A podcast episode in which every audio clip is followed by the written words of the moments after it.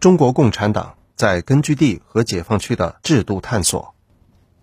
一、苏维埃政权背景：到一九三零年夏，中国共产党领导建立了十几块农村革命根据地。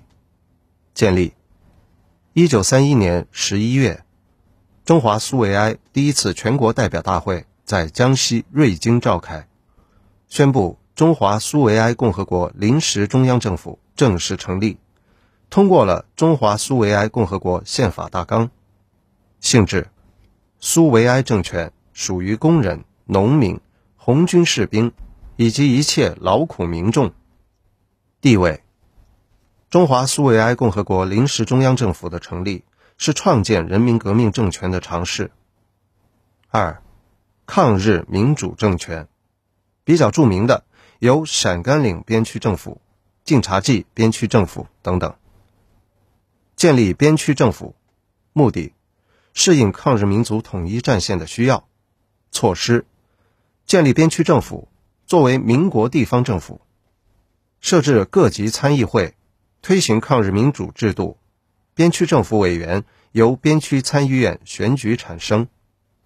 实行“三三制”，其成功实践为中国共产党领导的多党合作和政治协商制度的形成进行了初步探索，并累积了丰富经验。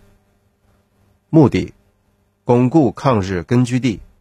内容：与党外人士实行民主合作。在各级政权机关的工作人员组成上，共产党员只占三分之一。意义：进一步巩固和扩大了抗日民族统一战线，加强了抗日民主政权的建设。三、解放战争时期，目的：在解放区设置行政区，以巩固新兴的人民政权。概况：建立行政区。行政区设军政委员或人民政府，意义为新中国的政权建设奠定了坚实基础。知识点：边区政府，抗日战争和解放战争时期，边区政府领导军民自力更生、艰苦奋斗，有效地进行政治、经济、军事和文化等各项事业的建设，粉碎了敌人的封锁进攻。使边区得到发展，有力的支援了全国的革命斗争。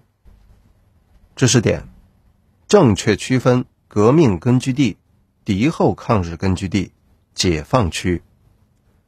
革命根据地，特指1927年至1937年中国共产党控制下的地区。